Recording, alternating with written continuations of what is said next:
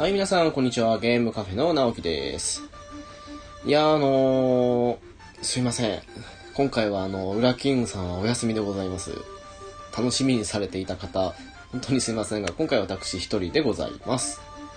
えー、ちょっとあのー、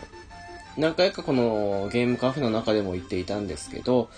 8月中ちょっと仕事の関係で、私多忙だったもので、一応配信はちょろっとしたんですけど、それでも、ちょっとお休み的な感じで、休んでまして、その関係もあって、なんだかんだ言って、2ヶ月分ですかね。7月と8月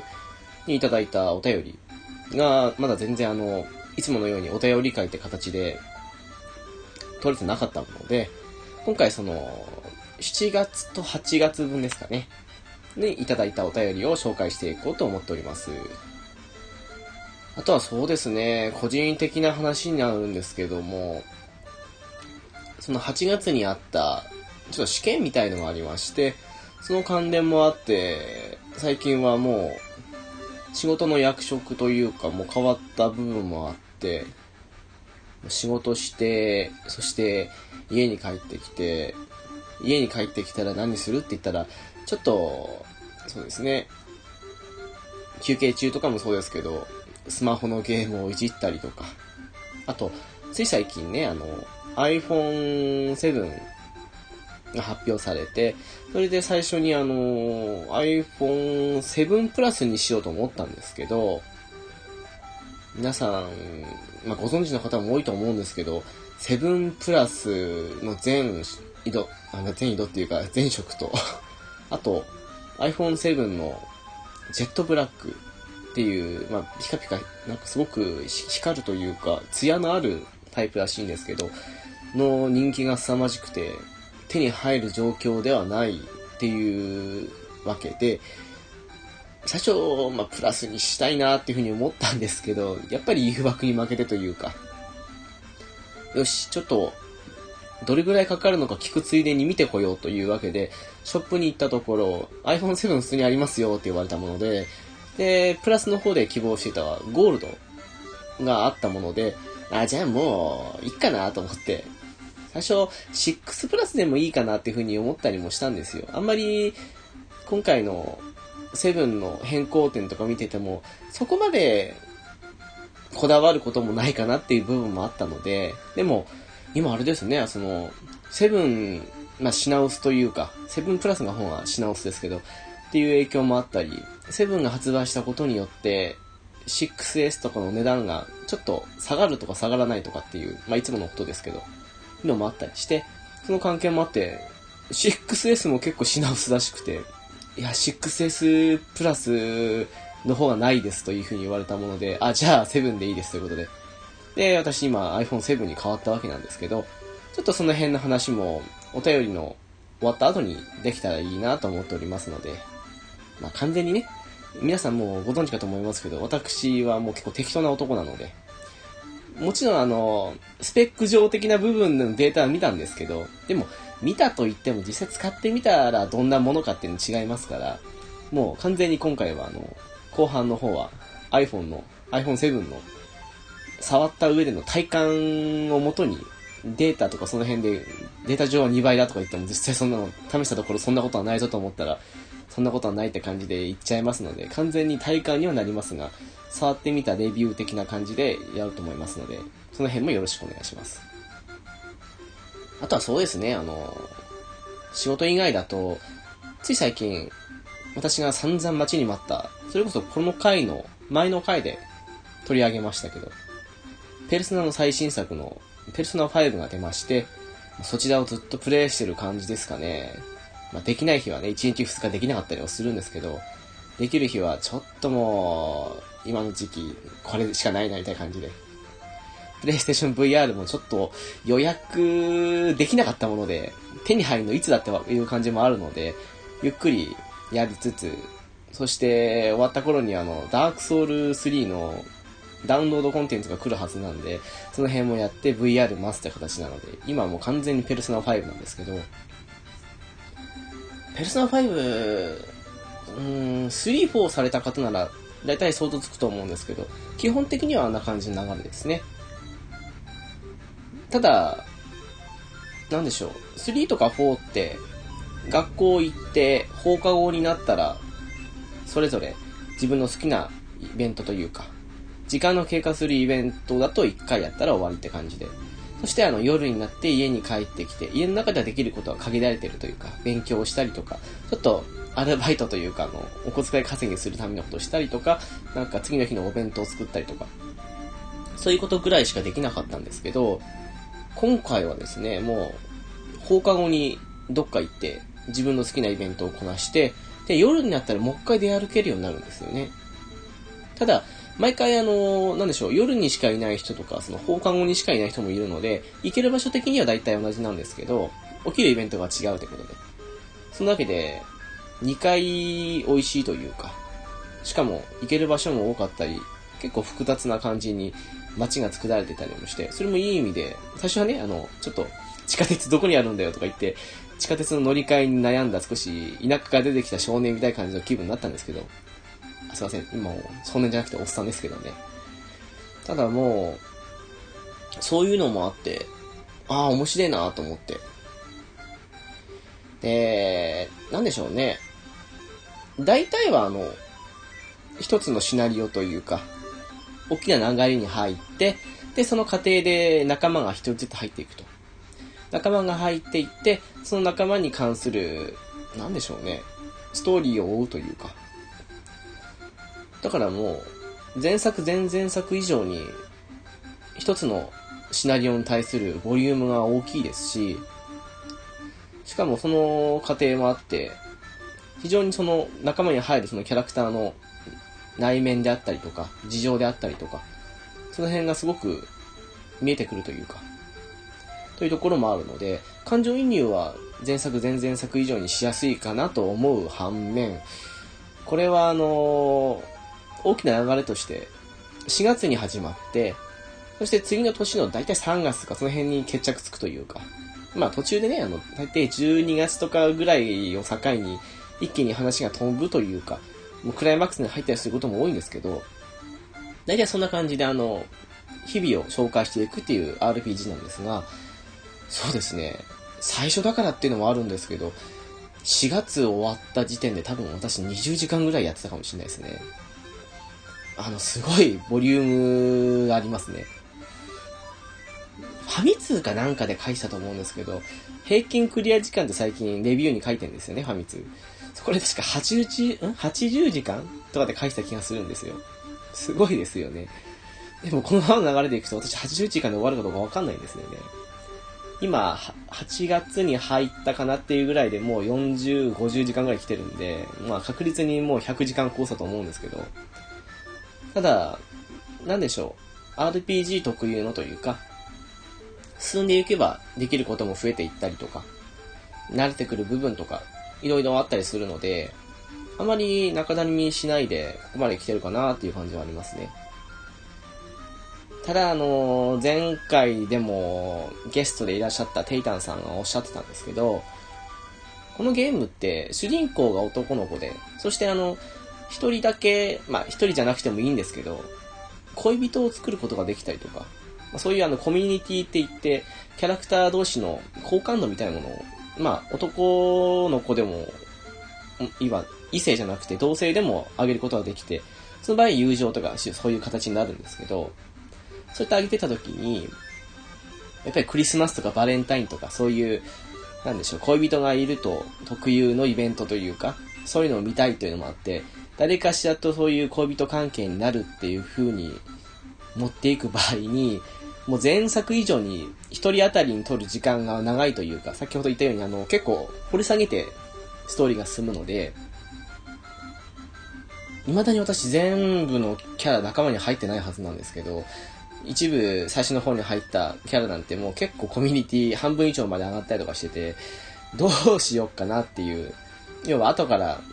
最初この子いいかなって思って進めてって、でも後からもっといい子が出てきた時とかに、ちょっとそこから方向転換するの難しいというか、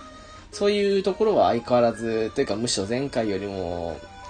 ひどくというわけじゃないですけど、うん、デメリットになってしまってるかなっていう部分はなくもないですかね。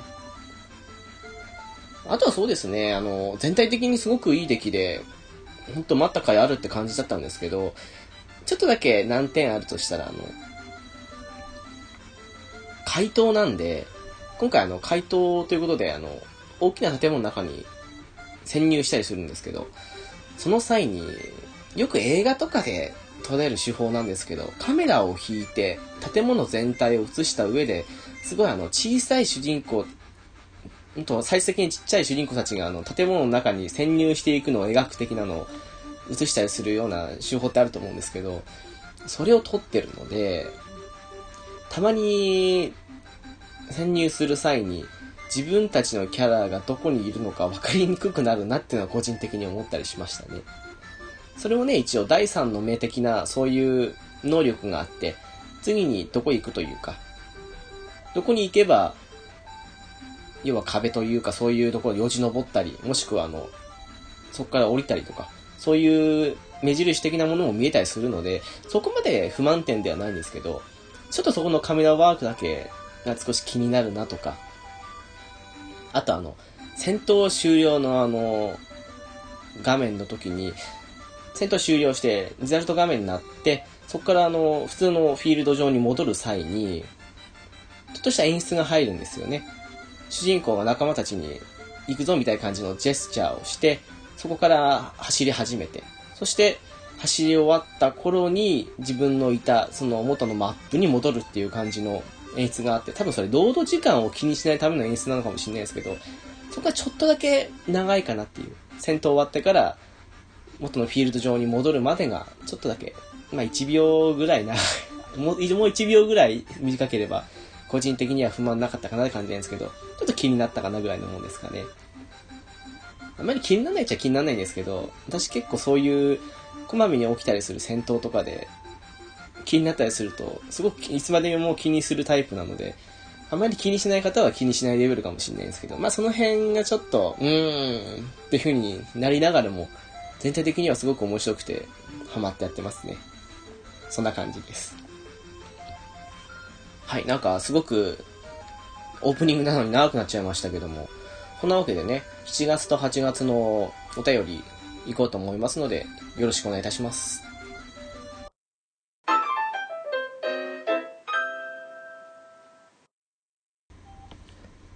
はい。そんなわけで、7月と8月にいただいたお便りといきたいと思います。えー、まずはピスケさんからですね。ありがとうございます。一歩会拝聴はじめの一歩で好きなキャラは、ボルグザニエフです。イケメン好きな僕としてはたまらんです。彼がタイトル取った時は本当に嬉しかったですね。ということでした。ありがとうございます。はじめの一歩会の時ですね。もうだいぶ前になっちゃいますけど、本当お待たせしてすいません。そうですね。私もウォルグザンギエフは大好きですね。やっぱ優しいんですよね、彼。強さの、まあ、強さと裏腹にというか。もう、彼がタイトルマッチの時も、完全アウェーで、もう、審判までがもう敵みたいな。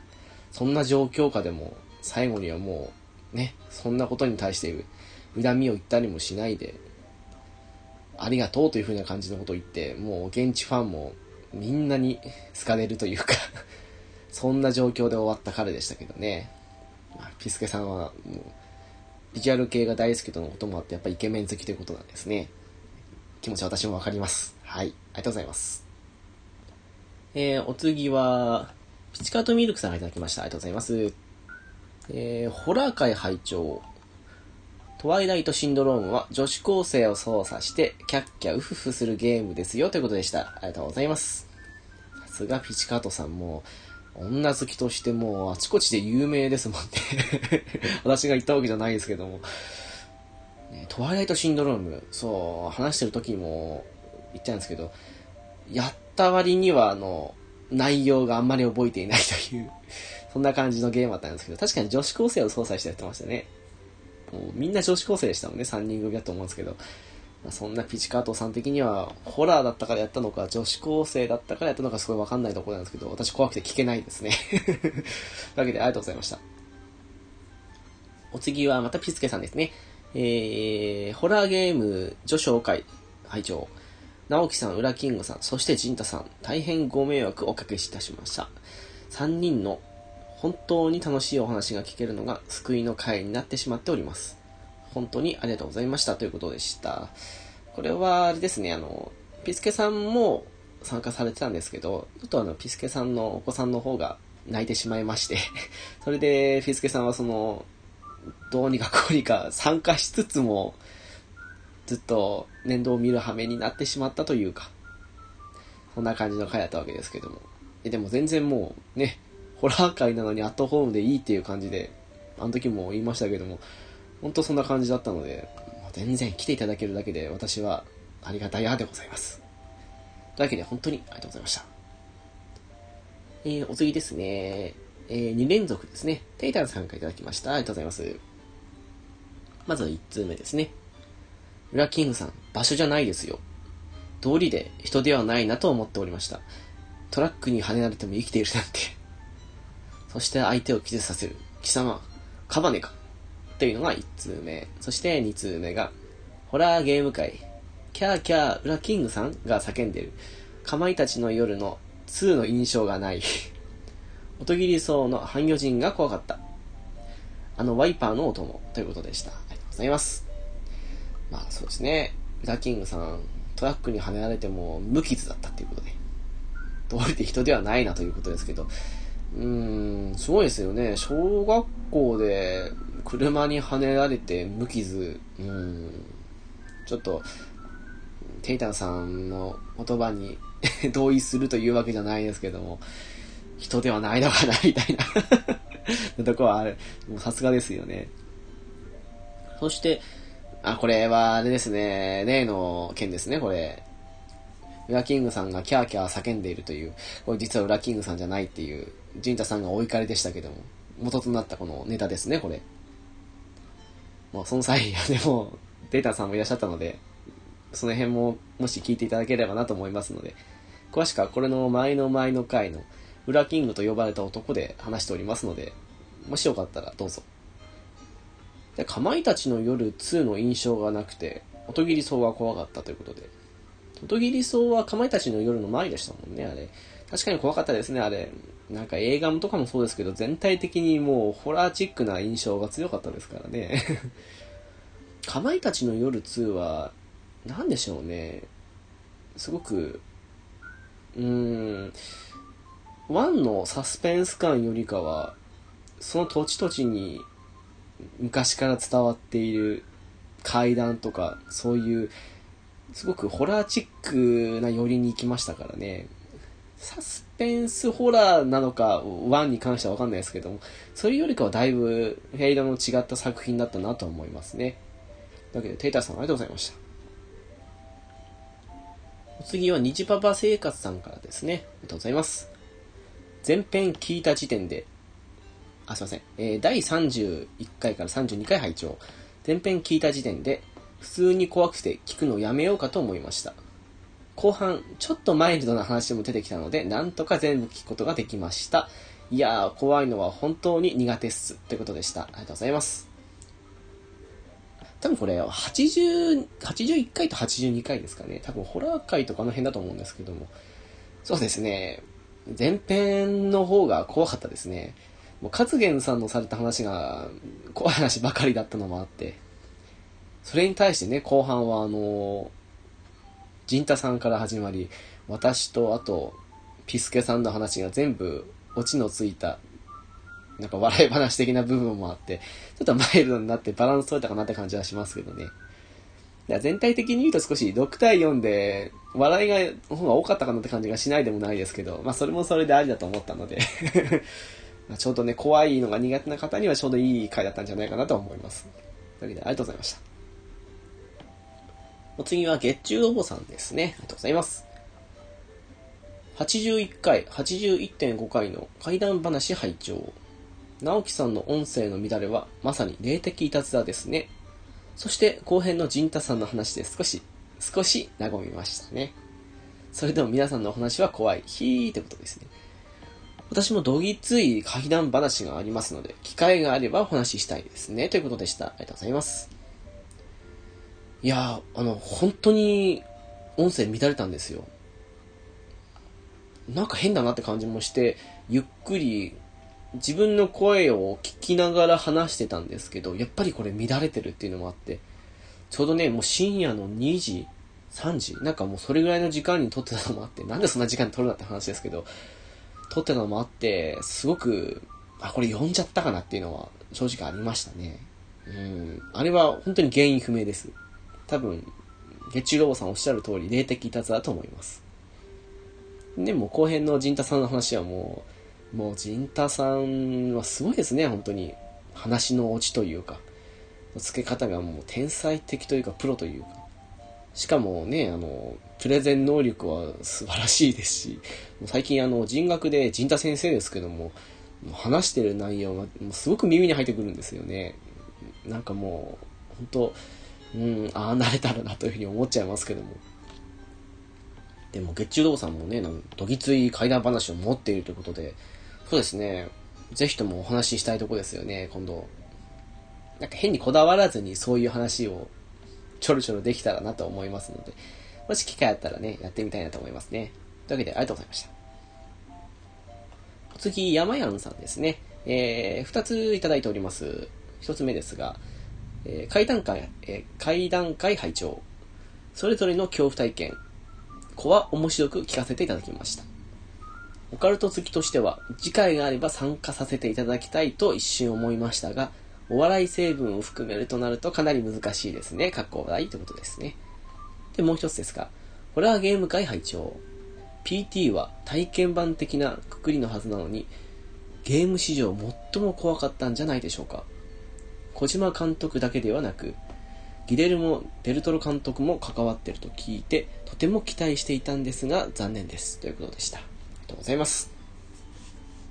そうですね、あの、階段階ですけど、たまたまあなただけで、別に、お笑い成分はなくても全然、むしろない方が怖くていいと思いますので、で、もう、ツイッター上でもお返ししたんですけど、本当月中ロボさんも一緒に、そして山屋さんも一緒に、また会談会的なことでも話せたらなと思いますので、もし、ご都合よろしい日がありましたら、連絡くださいませ。で、ホラーゲーム会、そう、私最後にちょろっと言ったんですけど、PT は体験版なんですけどね、本当に怖かったですね。なんでしょうね。あのいるだけで怖い感じがして。なのでもう、目の前に変な怖いものが映っても、突進していくぐらいの勢いでボンボン一周目っていうか、最初にやった時進めたんですけど、それを、なんでしょう。そんなやり方じゃダメだっていう風に言うかのごとく、急に捕まりまして、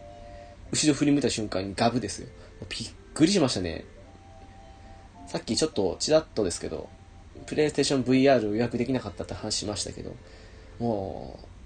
う、VR でやったら悲鳴あげますね。PT は怖かったですね。あの PT やった後に、バイオハザード7の体験版をプレイする形になったわけなんですけど、なんでしょうね、初めて PT を触れた時ほどではなかったんですが、ただ、あれ確か、スタッフの一部が同じ、何でしたっけ？なんかあまり詳しくはわからないですけど、そういう線もあったか、すごく PT に近いというか、今までのバイオハザード系の怖さとはちょっと違うっていう、そういう怖さがあって、あれも VR 対応ですけど、もう私予約もする気満々なんですけども、うん、VR でやったら確実に心臓に悪いなと思いますけど、それでもやっちゃいたいと思う、この私のこのホラーゲーム愛というかもう怖いもの好きなくせしてビビリという ところもあるわけですけどもね。でもまあそうですね、PT 自体はなくなってしまいましたけど、ね、もう、それが残念でしょうがないんですけど、小島監督もね、新作を発表したりとか、いろいろあって、そこでもうメタルギアのね、新しいの、ゾンビが出てきて、あんなのはメタルギアじゃないとかって話で、すごく盛り上がったりとかして、およく言ったな、みたいな感じに、もうよく聞いたなってのもありますし、わあ、言っちゃったってのもありますし 思いましたけども、そうですね、PT は残念ですけど、その流れを組むというか、うん、そんな感じで、何かしら出てくれたらなっていうふうに、来年以降も楽しみな感じですかね、やっぱり。うん。というわけで、山屋さん、ありがとうございました。えー、7月にいただいたのは、これで最後ですね。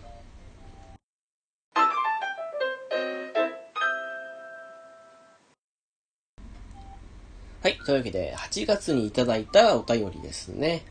まず、最初ですが、ピスケさんからですね。ありがとうございます。久々のゲームカフェ拝聴中。今回は待望のバキ会。自分も、多分これ、勝元さんのことですかね。勝元さんと同じく、死刑囚と戦うバキのシリーズが好きです。さて、続きをポチッということでした。ありがとうございます。そう、バキ会やったんですよね。もうあの、触り程度になってしまいましたけど、もうすごいですね。やっぱり人数が多くなればなるほどというか、4人でやったんですけど、で、好きな回とか好きなキャラとか言うだけでも1時間余裕で超えちゃいますからね。うん。一応ね、機会があればというか、年末以降になると思うんですけども、もっと深く、そういうバキ関連で話せたらなっていうことも、はい、話し合っておりますので、もし、そうですね、その際にはまた皆さんお聞きになっていただければなと思います。というわけで、ピースケさんありがとうございました。えー、お次ですが、アニさんからいただきました。ありがとうございます。えー、バキ会。投資で一回読んだだけなんで、あまり覚えてないけど、やはり、オロチドッポと花山薫が好きですね。この二人は特別な書き方してましたよね。坂も戦いだと解釈しています。ということでした。ありがとうございます。そしてね、私も似たような感じです、本当に。一回立ち読みとかで読んだりして、単行本で見ることが、たまになんかの暇つぶしであるかなってぐらいなもので、本当兄さんと同じで、一回通しで読むか読まないかぐらいのレベルなんですけども、でも本当そうですね、あの二人はすごく特別なというか、もう本当、序盤から出てきたりするキャラだったりもするので、やっぱりそうですね。うん。で、佐川戦いという解釈ですけど。うん。勝元さんもおっしゃってましたけど、まさにその通りだと思います。というわけで、アニさんありがとうございました。えー、お次ですね。えー、ピチカトミルクさんからいただきました。ありがとうございます。FF 略論。やっぱファイファンですね。FF は広島でフラワーフェスティバルってお祭りがあるんですけど、あっちが出てきますわ。ということでした。ありがとうございます。あー、そうですね。えー、アニさんと一緒に話していたおまけ会ですけど、そこで、えー、ピチカトさんが FF のことをひたすらファイファンを、ファイファンと言ってたっていう話をしたんですけども。そうですね。やっぱあの中でも言ってましたけど、地域的なものもあるのかもしれないですし、ファイファンって言ってる人もやっぱいますしね。FF の方が今は増えてるというか、うん、それが一般化しつつあるのかもしれないですけども。そうですか。フラワーフェスティバル。確かに FF ですね なるほど。まあそういう事情があったのは仕方ないですよね。そんな、かん、うん、それだけじゃない気もしますけどもというわけで、ありがとうございました。えー、お次ですね。日パパ生活さんからいただきました。ありがとうございます。第85回拝聴兄さんが出てますやん。ここでもテクニカルアドバイザー的だ。考察が、えー、的確。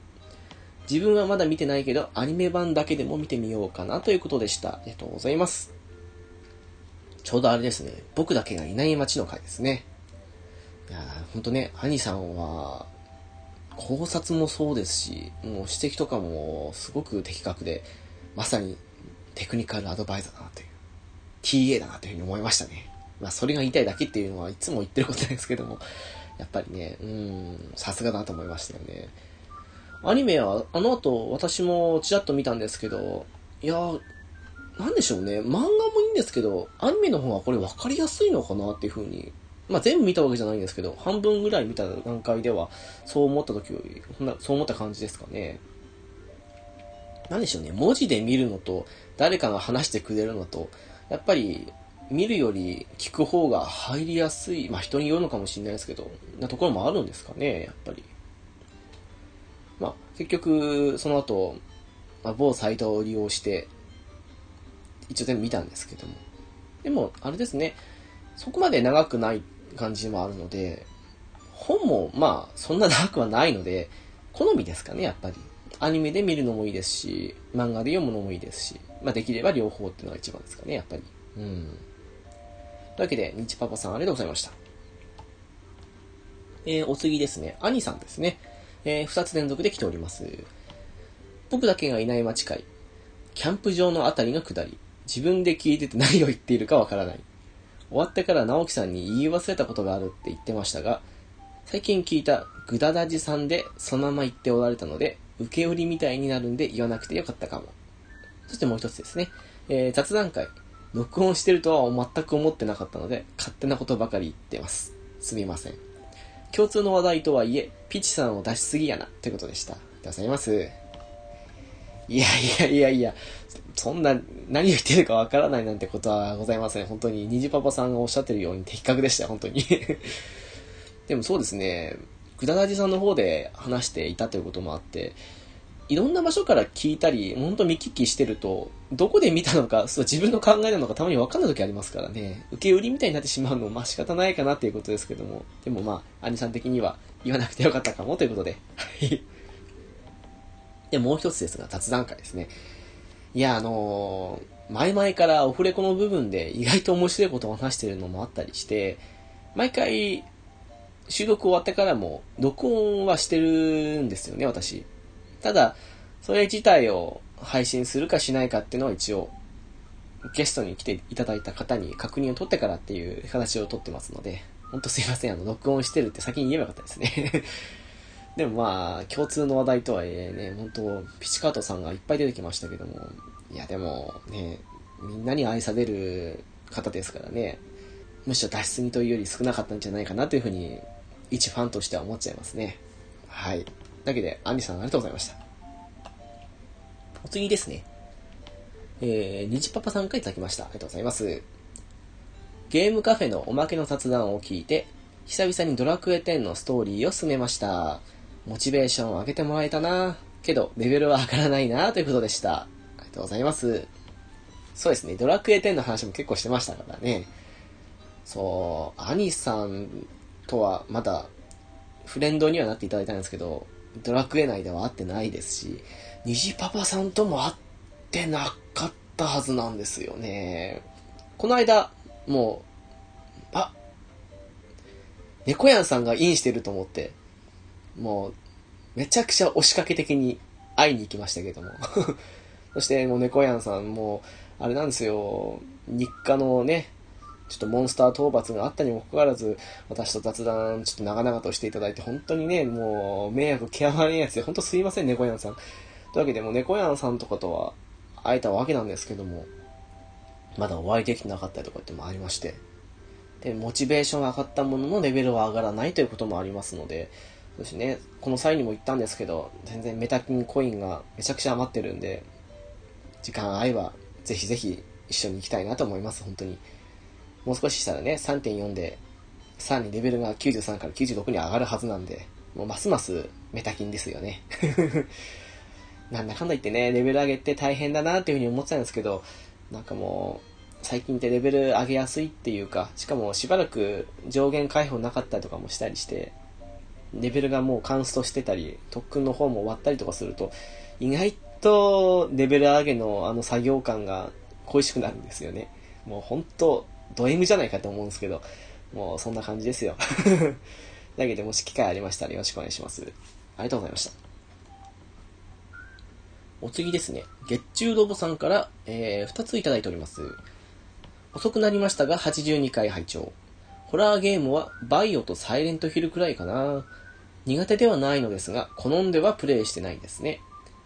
サイレントヒルに至っては友人が購入して、夜な夜な友人宅で私がプレイ。4は途中で挫折し、えー、挫折してましたね。ってことでした。で、もう一つですが、83回拝聴カラオケは最近行ってないですね。そして採点はあまり好きではないです。うまくはないですし、点数を見て落ち込みやすいタイプなので。よく歌うのはミスチル、グレーあたりですかね。盛り上がる曲だと私の場合は騎士団ですかねということでした。ありがとうございます。そうですね、サイレントヒルとバイオくらいということで。サイレントヒルってなかなか、そう、ホラー界でも話したんですけど、3をちょろっととか、そんな感じぐらいで、あんまり絵なくて、もう4とかもすごく気になってずっとやりたいと思ったんですけど、やれずじまいというか、そんなとこだったんですけどね。でも、月中のお坊さん、なぜか友人宅で友人が買ったのに、月中ロボさんがプレイという。なんかね、もうはるか昔ですけど、ゲームカフェの1回とかで、友達が買ったドッグマンを私がやるっていう、それになんか似てるようで、ちょっと違うって感じのことをされてますけども。4は途中で挫折ということで、そうですね、私もちょっと、サイレントヒル4はいつかやりたいとは思ってるんですけどね。挫折したっていうその理由もちょっとそのうち聞いてみたいなと思いますけども。で、もう一つがこれはカラオケ会の時ですね。採点、そうですね。なんか点数見て落ち込むっていうのはわかる気がします。最近の採点って全国ランキング出たりするんですけども、なんでしょう。ピスケさんとも言ったんですけどね、1位から何位とかっていう風にランキングがあった時に、もう5人しか歌ってないのに自分が最下位っていう時のあのショックといったないですし、あとね、4000人とか歌ってて、そこで自分が3980何歩とか、なんかもうひたすら下に近い順位とか見たりするとやっぱり凹みますしね。うん、そういう意味じゃあんまり入れない方が楽しめるし、その採点飛ばす分の時間無駄にならないっていうこともあるかもしれないですよね。ね、ミッシュリはグレーということで、すごく私の好きな値と被ってますよね。ちょっと血中ロボさんとはぜひとも機会があったら行ってみたいところなんですけども なかなか難しいですからねというわけで、ありがとうございました。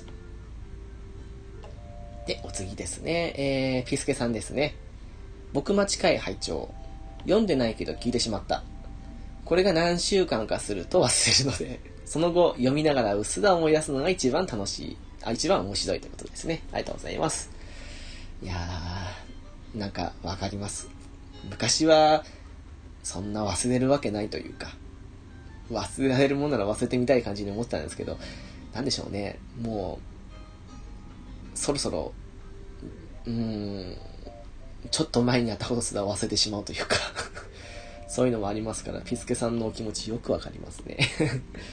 で、読みながらきっと、あ、この、この、あのえっと、ここのことかみたいな感じで思い出すのが多分面白いっていうことだと思うんですけど、それもなんとなくお気持ちよくわかります。ただ、なんだかんだ言って私、未だにネタバレが怖くて、何も情報を仕入れずに見てっていうパターンが多い感じですかね。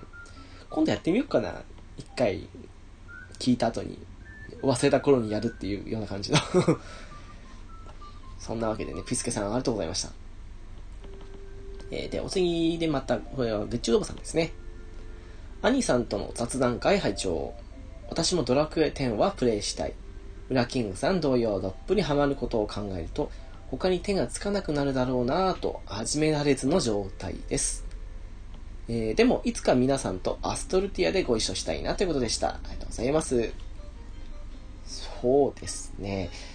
うーん、でも、まあ、最初はやっぱりでも、そうですね、どっぷりハマるかもしれないですね。ある程度落ち着いてくると、もうできることが何なのかっていうか、その中で優先順位つけて紹介してる感じになってくるので、また変わってはくるでしょうけど。今ももうね、ディスク的に3枚って感じですから、大ボリュームになってますからね。そうですね。でも、何かの機会で始めてみるのもいいんじゃないかなと、個人的には思っておりますので、もしアストルティアにいらっしゃった際にはよろしくお願いします。だけで、ありがとうございました。そして、こちらが8月最後になりますね。えー、クリンクさんからいただきました。ありがとうございます。えー、ファミステのクリンクさんですね。えー、再開 DS はヒューマンが亡くなってから発売されました。ということでした。これはあれですね、ホラーゲーム界で話したトワイライトシンドロームの話ですね。そう、ちょうどあの、亡くなった後にどっから出たんだとかその辺のことをね、無知で我々話してましたけども、その辺の回答をいただきました。もう、クリークさんには最近あの、もう少しで出るのかな？あの、プレステ4とかで。ユーノの話とかでも少し盛り上がったりして、やっぱりもう、すごい知識だなと思いながら、うん、聞いてましたね。見てましたね。ツイッター上でも。そんなわけで、クリンクさんありがとうございました。えーと、こんな感じで8月までにいただいた、えー、ハッシュタグ、シャープゲームカフェの方にいただいたお便りですね。皆さん本当にありがとうございました。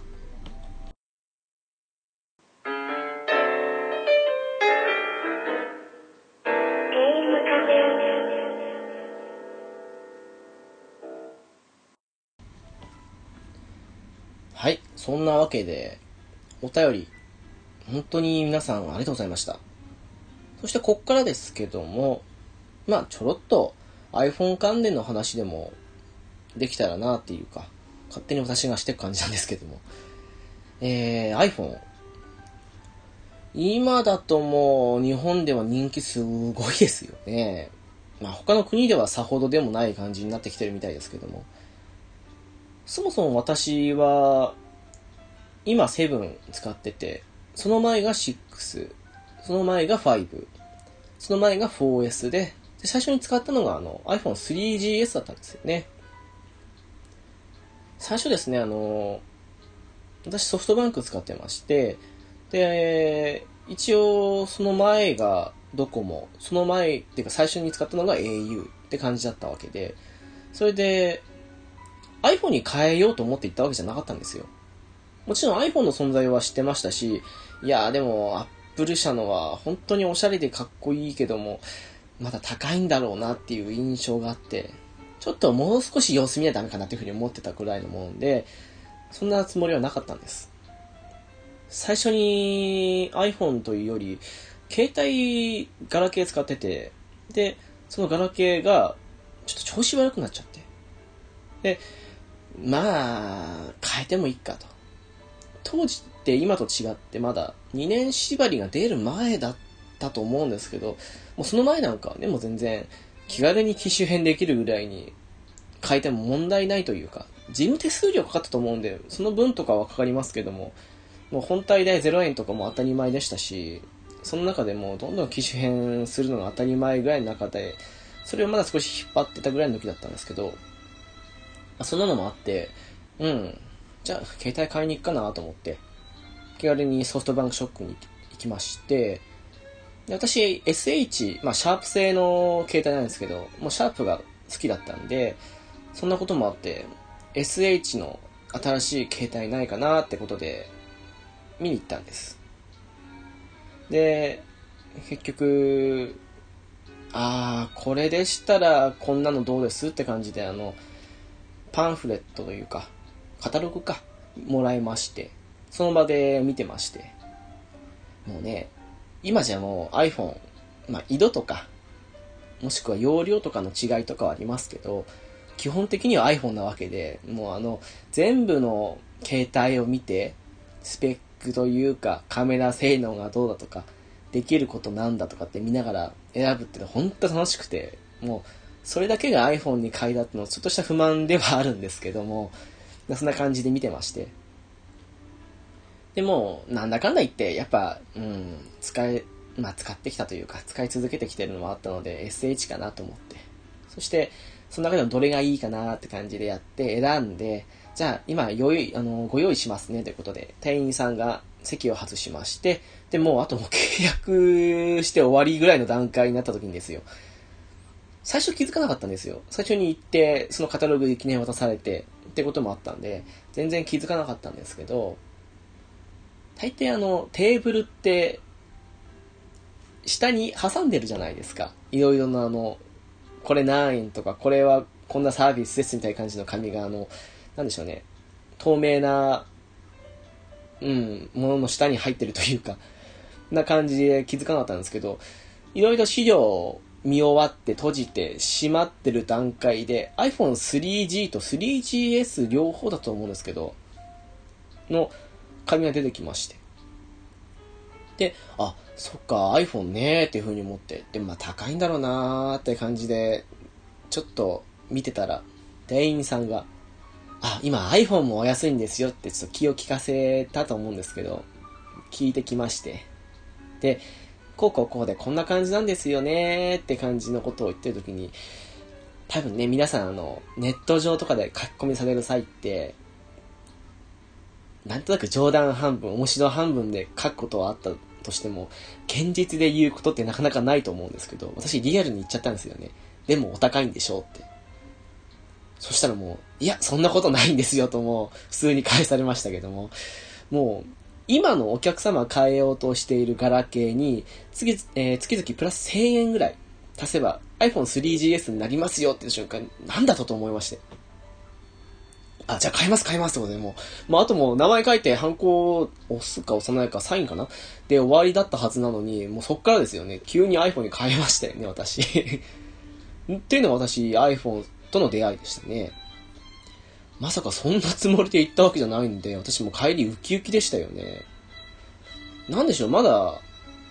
うん、タッチ式というかもう、ちょっとガラケーでも一部、ほんと一部あの、曲聴いてる時とかに、次の曲飛ばすとか、そういうちょっとした部分だけはタッチできるとかいうの出てきてるかなっていうぐらいの時代だったんで、もう、えー、全面タッチでやるのかみたいな感じでもう未来感じましたし、私あの頃とかよくゲームセンターに行って、クイズマジックアカデミーってやってたんですけど、あれはもう画面に全部指でタッチしてって感じのことをするオンラインゲームなわけで、もうそれやった時も少し、あ、未来だなっていうふうに思ったのもあって、それが自分の手元で簡単にできるっていうのがもう、軽いショックでしたよね。というのもあって、うわあ、マジかと思って、もう、じゃあ今ご用意いたしますねとか、そんな感じの部分を聞いたりしてて。で、これ皆さんはどうかわかんないんですけど、私結構ガラケー使ってる時に、あの、月々のパケット料金で、いくらだったかな？なんか5、6万とか結構な額請求来てる月とかもあった時がありまして、それらもあって、しばらくガラケーって新しくしてても、オンラインっていうかネットに繋がないで、ひたすらあのオフでできることとか、もう、あと曲聴くためだけど、もう完全にウォークマン代わりですけど、に使ったりとかっていうことがメインだったので、もう携帯でネットでなんていうのは、よほどどっか、なんでしょう。何らかのアクシデントによって、人気のない場所に降ろされて、近くの駅やら交番はどこかっていう、そういう調べ事をすること以外では、使わなかったぐらいの時期だったんですよ。で、過去にそういうね、もう、法外的な値段が来たこともあって、少しパケット量っていうものに恐怖をもう抱いてたので、パケ放題。あの当時名前どういう名前だか忘れましたけど、もうパケットし放題ですよっていうプランと言われても、半信半疑で。店員さんに3、4回聞きましたよね。これ、本当に大丈夫なんですよね。これ以上かかんないですよね。ってことで。もうどのサイト行ったら OK とか、どのサイト以外はダメとかないですよねって言ったら、もう、店員さんはもう本当に大丈夫です。もう何を使っても大丈夫ですからというふうにおっしゃっていただいたんですけども、ちょっと、それでもちょっと本当に大丈夫かなっていう気持ちが、うん、ありまして。一応店員さんも、あまり変な海外サイトとか飛ぶこともないとは言えないので、そういうとこはなるべく行かないようにしていただいてと。普通にインターネットであれこれ調べ事をしたりとか、YouTube とか見たりする分にはまるで問題ありませんよっていうふうに言われまして、そっか、じゃあ、そこまで言うなら私あなた信じますかな感じで もう、いや、ビビりですからね。やっぱそこはやっぱ聞いとかないダメですよ。後でダメだったとかってなったらもう取り返しつかないじゃないですか。もう月々60万とか来たらもう払えないですからねというのもあって、契約をして、そして当時まだ Wi-Fi とかでもなかったので、3G 回線かな。で、で、家に帰る途中もずっと嬉しくて触ってまして、もう子供ですね。発想というかもうやってることが。で、家帰ってきてももう、YouTube を見たりとか、あと2ちゃんとかあの辺とかも全部見れましたからね、やっぱり。いやー、手元で普通に YouTube が見れるっていう、まあ、今じゃもう当たり前ぐらいになっちゃってるこのね、感覚が怖いですけど、もうすごく感動しまくって。しかもガラケーの画面ってちっちゃかったわけですから。いくら全面タッチとは言っても iPhone の画面は結構でかかったですからね。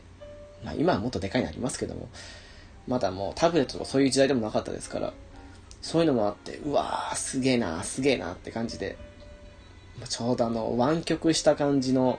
当時の 3GS のボディもかっこよくて、もう黒光りというか、ブラックボディで、で iPhone のあの銀のマークがキランって光ってて、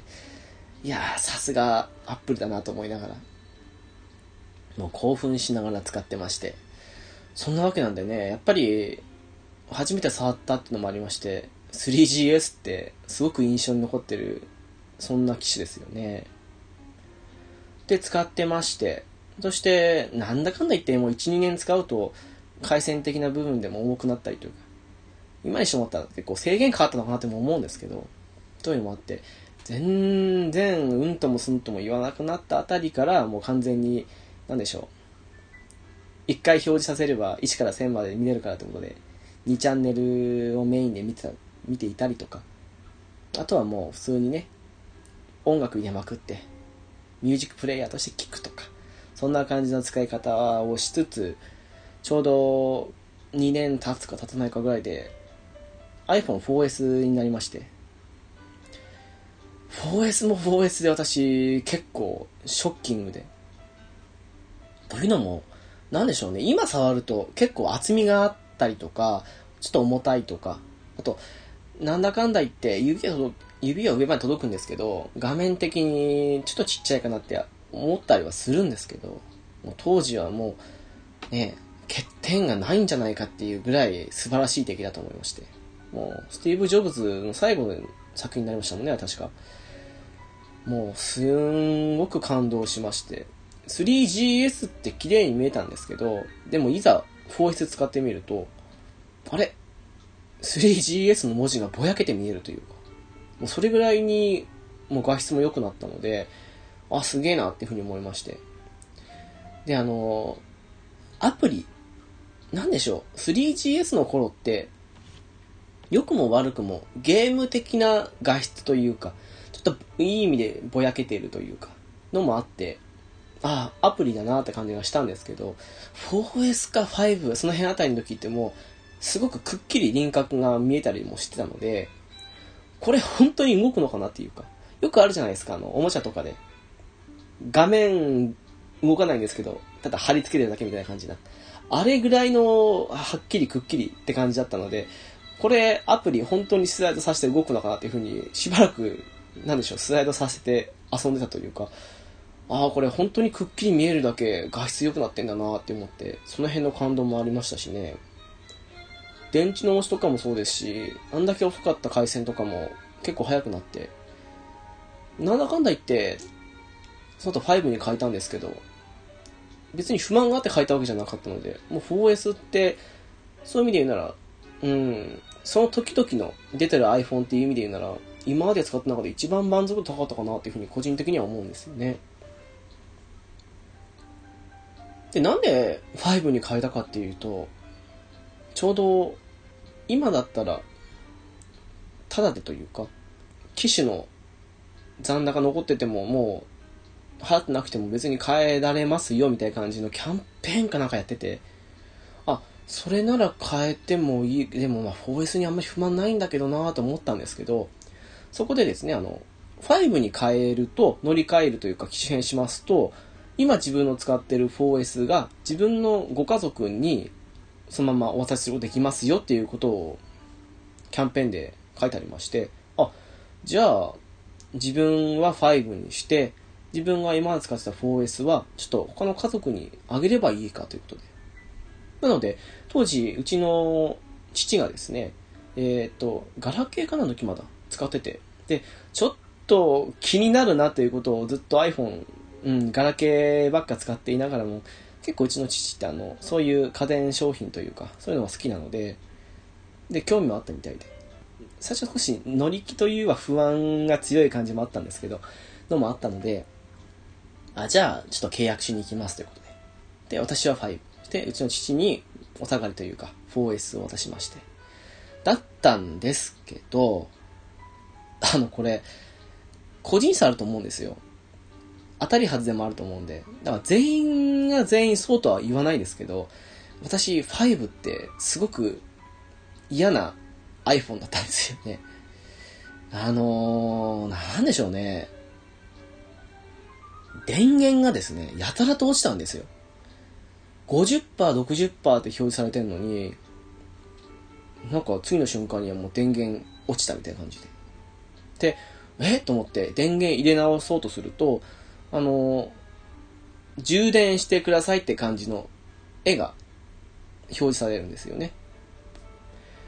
で、えー、5、60%あったのに電池切れ？と思って。で、最初そう思ってて、家に帰って自分に充電したりしたんですけど、ある時ですね、何分だろう、5分から10分ぐらいかな、置いた時に、ちょっともう一回入んないかなと思って試したんですよ。そしたら普通に電源入りまして、で、開くと相変わらず60%とかあったりするんですよ。ええー、と思って。これでももしかしたら表示が5、60%だけで、実際には本当は電池ないのかなと思ったんですけど、そのまま使い続けると、普通に40%、30%って感じで電池が減ってきまして、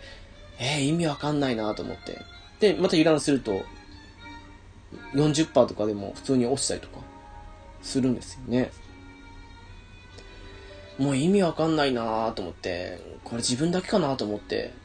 で、ショップの方に電話しても、たまにあることみたいなんですよぐらいな感じしか言われなくて。で、私の後に iPhone5 に書いた友人も、いや、たまに電源急に落ちるとかって言ってて、あ、マジだね、っつって。もう、でもどうしようもないよねっていう話をしてて。で、あったりとか。あとですね、これは致命的だったんですけど、iPhone5 の時にですね、Bluetooth のワイヤレスのイヤホンにしたにしたわけなんですよ、結局。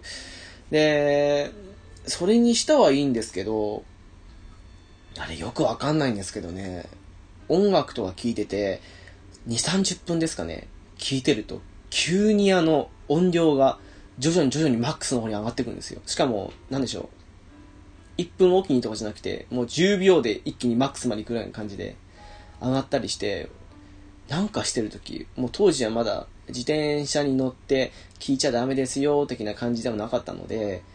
もう自転車に乗りながらイヤホン、そのワイヤレスのイヤホンしてたんですけど、急にマックス近くなるもんで、もう、急にね、もう止めて、耳からもう放り投げるような勢いでもう外して、うわーと思って、それが何回かあって、これ全部2、30分っていう時間経つとなるなってことに気づいて、いや、怖いなと思って。でも、かといって、普通のですね、えっ、ー、と、イヤホンジャックに挿すタイプの有線式のイヤホンにすると、そんなことないんですよ。なぜか Bluetooth でワイヤレスにすると、そういう現象になってしまって、なのでね、せっかく5買った時についでにってことで、そういうワイヤレスイヤホン買ったんですけど、もう全然使えないというか。そして6に変わった頃には、ああ、もう一回使ってみようかなと思った時にはもうね、使えない状況になっていたりとか、主に電池の方の問題と思うんですけどね。で、あったりして、なんだかもう5に関してはいい印象がなくて、しかもたまにあの、音が割れたりしたりもして、もう見た目的にはね、あの、今の6、7とかって、角の方が丸くなっちゃってるんですけど、それがね、ちゃんとあの、角があって、そして、黒とかその辺だともう銀色のパーツ、黒は黒だったかな？もうちょっと記憶は曖昧ですけど、で、も形的にはすごくかっこよくて、そして細さもあって、形だけで言えば、そうですね、あの辺とかが一番かっこよかったかなと思うんですけど、中身的にはちょっと個人的には、うん、いや、もういいっす、みたいな感じになっちゃって。で、確か 4S から5の時のように、もうあの、2年縛りとかじゃなくても変えてもペナルティないですよ的な感じで 5S、5C とかってところに確かその辺のキャンペーンあった気もするんですけどなんでしょう、もうあの、事務手数料かかってまで、もう、いや、5S っていう風に変わりながらも、ちょっと同じ5系だしな、みたいな感じの、ちょっと不信感もあったりして、ちょっとまた失敗した時の痛手を考えると、うん、いや、なんだかんだ言って、悪いなりには付き合ってきたというか、うまい付き合いを見つけたっていう状況でもあったので、いや、黙って6まで待とうと思って。もう 5S から6へのキャンペーンがあるとも限らないので、変にここで1年、もう1年、うん、変に変えるよりは、待った方がいいというのもありまして、結局私そこで 5S にはしないで、そのまま次の6に行ったわけなんですけど。まあ、そんなのもあって、なんかまだあった気もするんですけどね。個人的には5と相性悪かったですね。でも、6に変わった時はですね、いや、本当あの、つい最近まで使ってたわけなんですけど、なんでしょう。これといって不満点もなかったなっていうか。なんだかんだ言って出来が良かったというか、最近、最近なんでしょうね、あの、iPhone のみならずかわかんないんですけど、私は Android は使ってなくて、タブレットの方は一応 Android なんですけど、一応メイン機種としてはずっと iPhone だったわけで、iPhone の事情しかわかんないんですけども、昔ほど衝撃がないというか、まあ1年ごとに出してるわけですからね、そうそう改良というか、新機能って難しいとは思うんですけど、そういうところもあってか、今回ね、7に変えましたけど、6とそこまで極端に違うなっていうのもなかった感じもして、そういう意味で言うなら、6って結構いい機種だったなと思うんですよね。弱点らしい弱点も特に見当たらないというか、いうのもあって。で、ちょっとだけね、初日とかは7になれなくて、これ早まったかなと思ったんですけど、もう少し6でも良かったかなっていうふうに思うぐらいには6って良かったなっていう、そんな印象の6でしたよね。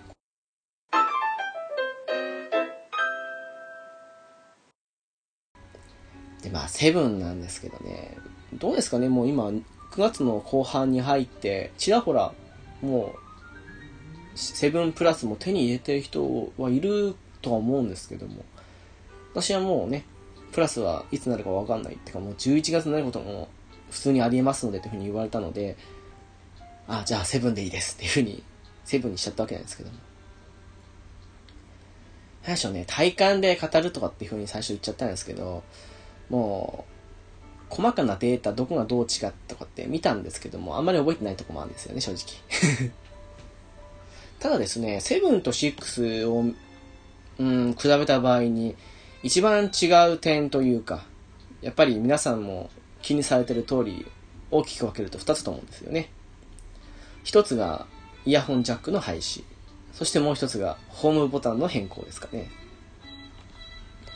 使用した感想なんですけどね、あのー、まあ、ホームボタンに関しては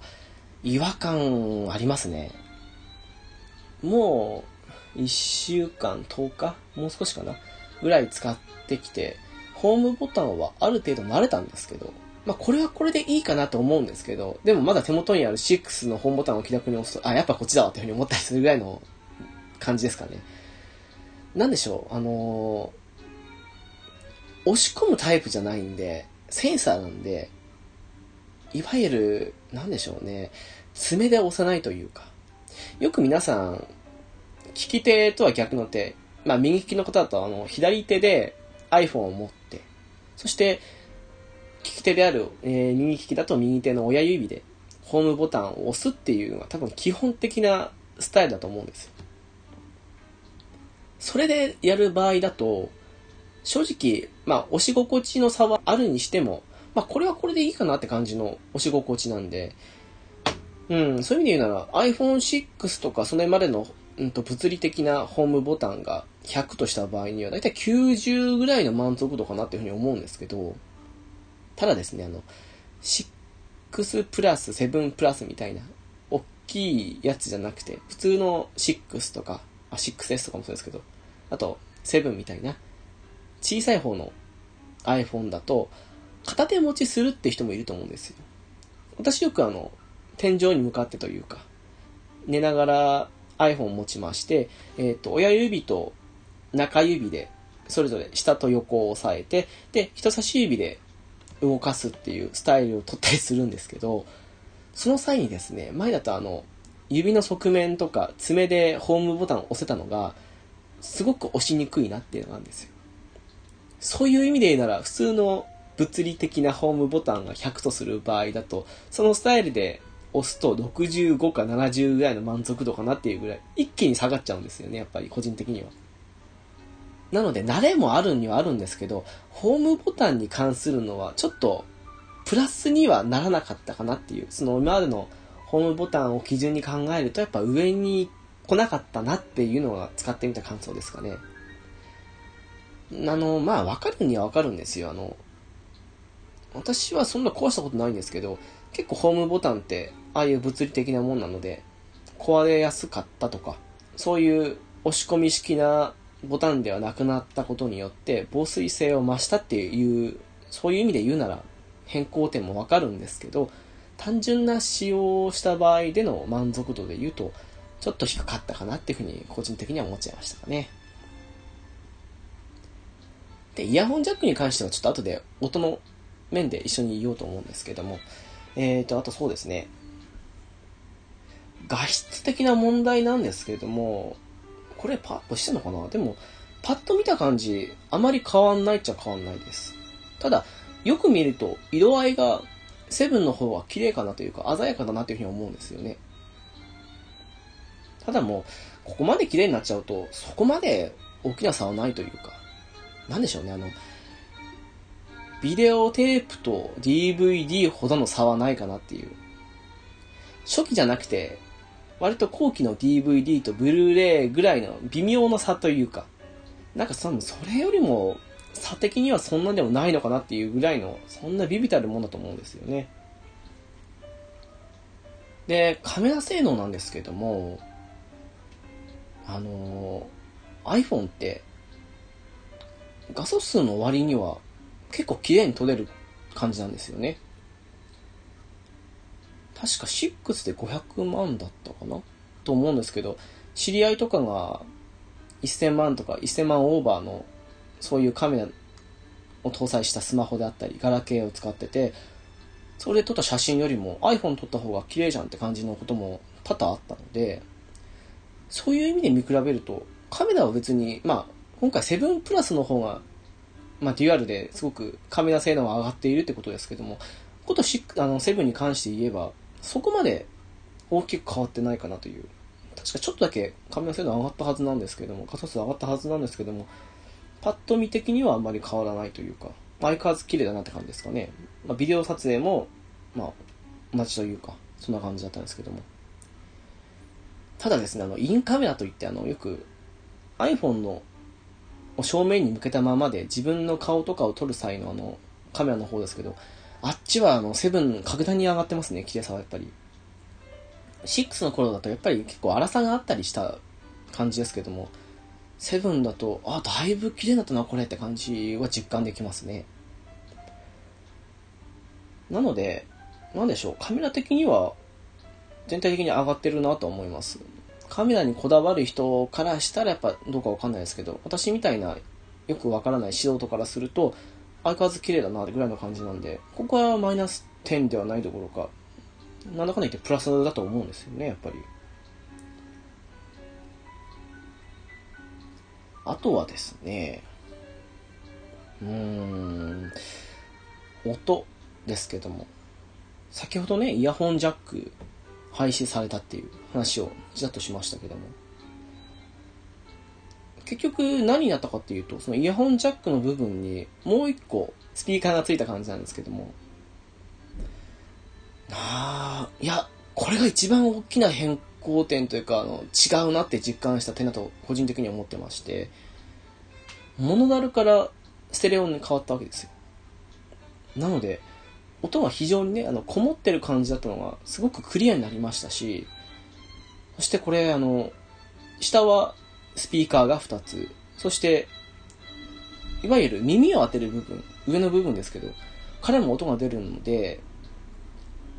すごく臨場感もあって、そして、ね、本当にクリアなので、綺麗に音が響き渡るというか、そういう部分もありますし、あと、もう、ね、私なんかよくやるんですけど、えー、YouTube とか、あと、ポッドキャストもそうですね、とかを、外部の外付けスピーカーとかにつなげたりしないで、普通に iPhone 単体で聞くとかっていう時に、今までよりも音量がすごく上がったなというか、2倍、体感的には1.78倍ぐらいですけど、ぐらいにはもう音が大きくなったので、前まではどんなに音量最大にしても音ちっちゃいなと思ったのが、かなり大きくなった感じはしますね。よくゲームアプリとかするんですけど、もう格段に違いますね、音が。ちょっと感動しました。これが一番、うん、セブンにして良かったと言っても過言ではないぐらい、個人的にはいいと思った点ですかね。ただですね、あの、カメラとか撮るときに音鳴るじゃないですか。シャッター音っていうか。あれらがですね、6と比べると、ちょっと大きくなってます。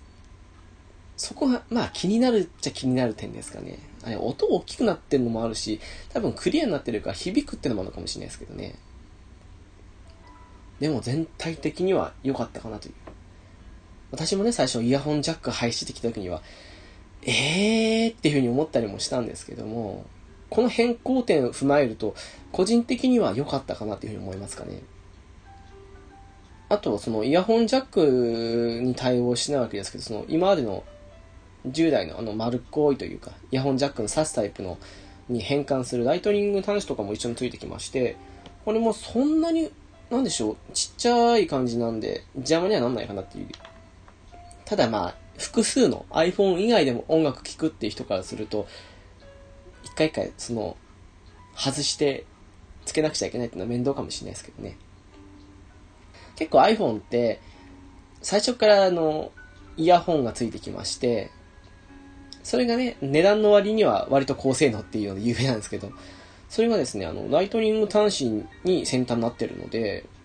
直接別にその変換するものにつなげたりとかしないで直接させたりするので、あ、普通にイヤホンとして使えるじゃんというか、変換しなくても使える、今あるの普通の専用でついてきた、そんなイヤホンだなっていうのもありまして、あ、これはこれでいいなと思う反面、よく考えたら皆さん言ってる通り、充電しながら聞く場合には使えないなっていうふうに思うんですけど、ただそういう意味でね、今後そういう先端部分が iPhone にも対応し、iPhone7 とかにも対応したタイプので直接つなげるタイプのイヤホン出てきたら、これはこれで使いやすいかなというふうに個人的には思っちゃいましたね。で、あとはですね、あの回線速度とかなんですけども、回線速度とかの面で言うと、まあ、正直、うん、あんまり変わんないというか、相変わらず速いというか、まあ、でもこれ iPhone に限らずですよね。あの、格安スマホとかでもそうですけど、普通にネットを見たりする分には、速度的にそんなにね、Wi-Fi とか使っててもそうですけど、変わんないっちゃ変わんない部分には速いですからね。そういう意味じゃ全然気にならないレベルかなと思います。変えても変えなくても変わんな、うん、変わんないというわけじゃないですけどね。うん。不満はないレベルかと思いますよね。ただあの、ゲームアプリとかをやる際に、メモリとかが良くなってるせいうか、すんごい起動が早いですね。私、今、2つ3つスマホゲームやってますけども、どれも起動がすごく速くなりました。なんでしょう、あの、プレイステーションの画面を、画面っていうか起動させて、ゲームのね、タイトル画面に行くまでの速度と、スーファミのタイトル画面に行くまでの速度ぐらい違うものもありますね。なんでしょうね。前まで起動に15秒かかってたのに5秒じゃんみたいな感じのもあったりするので、ここは思わぬ収穫というか、別にそこをね、重視して考えてはいなかったわけで、の割には良かったなと思いまして。うん、そんなところもあったりして、あとなんかあったかなまあ、個人的にはね、あの、6と同じ 128GB にしたので、まあ、それでも足りない人のためというか、今回はね、256GB とかもあるので、そういう違いもあったりはしますけども、6と比べてもやっぱり一長一短ですかね。まあ、単になる部分は主にホームボタンとイヤホンジャックっていうのは、あの、世間の評判通りっていうのはその通りなんですけど イヤホンジャックは思ったよりは不便じゃないかなっていう感じで。ホームボタンに関してはちょっと擁護しきれないというか、もう慣れですね。個人的にはあの押し心地悪くないんですけど、なんか、うーん、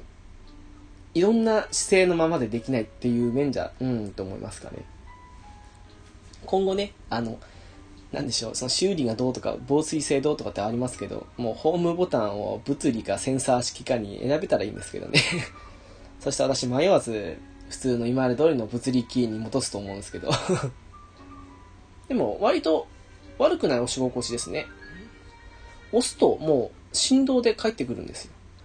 うん、ちょっとしたボタンを押してる感覚というか。何も言われずに押すと、え、これ、ボタンじゃないのっていうレベルには返ってきます。ここは素直にすごいと思いますね。当然のことながら、電源落としますと、ただの、別にボタンでも何でもない、ただの、なんでしょう、硬いだけというか ホームボタンの真横のボディ押してるのと変わんないよって感じなんで、改めて電源入れてね、その、帰ってくる振動を体感すると、ああ、これ結構すごいなっていうふうに思いましたね。まあ、アップルって、最初悪くても結構、ね、改良してくれたりはしてくれる場所なので、これ、この先、どんどんこのホームボタンも改良されてったら、もっと押し心地的には良くなって、気にならなくなるんじゃないかなっていうふうに、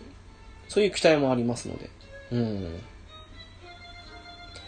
あとですね、これは iPhone 7というよりは iOS 10だからなのかもしれないですけど、私6使ってる時ってギリギリ iOS 10にアップデートする前で iOS 9かなの段階で使ってたから気づかなかったんですけど、これ、なのでどっちかわかんないです。7にしたせいなのか、もしくは iOS のせいなのか、多分 iOS と思うんですけど、よくアラーム機能って、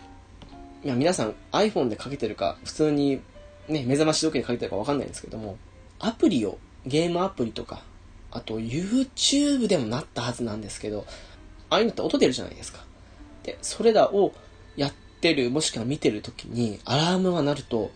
なぜか知らないですけど、音量最大で鳴るんですよ。びっくりしました、最初。もう、朝だったんで。仕事行く前に目覚ましだったんで、もう、心臓がバクバクしましたね、止めた時ね。もう。しかも今までと違って、やっぱり、確認とかそんなんじゃなくて、一回一回あの、なんでしょう、スライドさせて、そこから確認っていう一手間かかるので、もう、数秒大音量って感じで。びっくりしましたね。朝からね、私に千本桜が今の目覚ましの音なんですけど、ね、響き渡りましたよね。もうあれは、うん、いろいろ試した結果、何らかの音が鳴るアプリとかを使用中にアラームが鳴ると大音量っていうことが分かったんで、もうね、一応 iOS 10にされてる方も注意された方がいいんじゃないかなと思います。7使ってる方は間違いなくなる同じ現象になると思うので、あれはびっくりしますね。っていうのが一つと、あとよくネット上で上がってるらしいんですけど、あの画像を保存するときって、画像を指で長押しして、そしたら下にあの画像保存っていうの出てきて、保存できたっていうのが今までの iPhone なんですけど、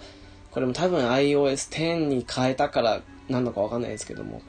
7だとできないんですよね。すごくあの、ぼやーんってぼやけて、その画像だけが、うん、浮かび上がる的な感じになって終わりというか。で最初これなんだろうなっていうふうに思って、で、一応解決策としては、あの、Google の方から開いて、そしてそこでやると普通通り、今まで通りに画像が保存できるっていうことらしいんですけど、これ、3D タッチセンサー、ちょっと名前わかんないですけど、なんかその、長押し、なんか押したその強さかなんかによって対応が違うっていうような感じのものがあるらしくて、それをオフにしたところ、今まで通りにつくの画像保存とかもできるようになったんですけど、それのせいみたいなんで、もしそれらを使わないでも画像をね、保存したいとかっていう人の場合は、それをオフにしてあげると、今まで通りに使えると思いますので、もうびっくりしましたね。あれ？同じ iPhone なのに結構変わってきてんなって思ったら、ああ、いろいろ追加されてんのね、みたいな感じで思っちゃって。なのでね、ちょっと、今回のセブンに関しては、まあ大きく変わった部分もあったので、個人的にはね、うんと思う部分もありながらも、なんだかんだ言って、ああ、やっぱり iPhone だなっていうふうに思う感じでしたね。ただなんでしょうね、6使ってる方も、うーん、別にセブンに変えなくてもそのままでもいいんじゃないかって思っちゃいますし、電池の減りが早いとか、ちょっとって思った場合には、なんかこれ 6S の方がいいんじゃないかなっていうふうに思っちゃう部分もなくはないですし。で、6S 使ってる方は無理に7に変えなくてもいいと思っちゃいますね。いいところもあるんですけど、やっぱりホームボタンと、うん、引っかかる人は、その引っかかってる通り、様子見でいいと思いますしね。なんかディスるような感じになっちゃいますけども。でも、全然使ってる分には、あ、面白いなというふうに思いますので、無理して買えなくてもいい程度には思っていただければと思いますけどね。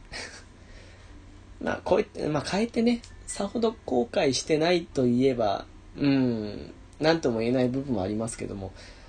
あー、失敗したって感じではないんで、普通にね、これはこれでいいなと思いますので、個人的にはもう、ステレオになって、音が大きくなったけども、大満足ですからね。そんな感じの、なんでしょうね、これ。iPhone デビューというほどでもないですけども、書いたついでに話してみました。話のネタを提供していただいたピスケさん、ありがとうございます。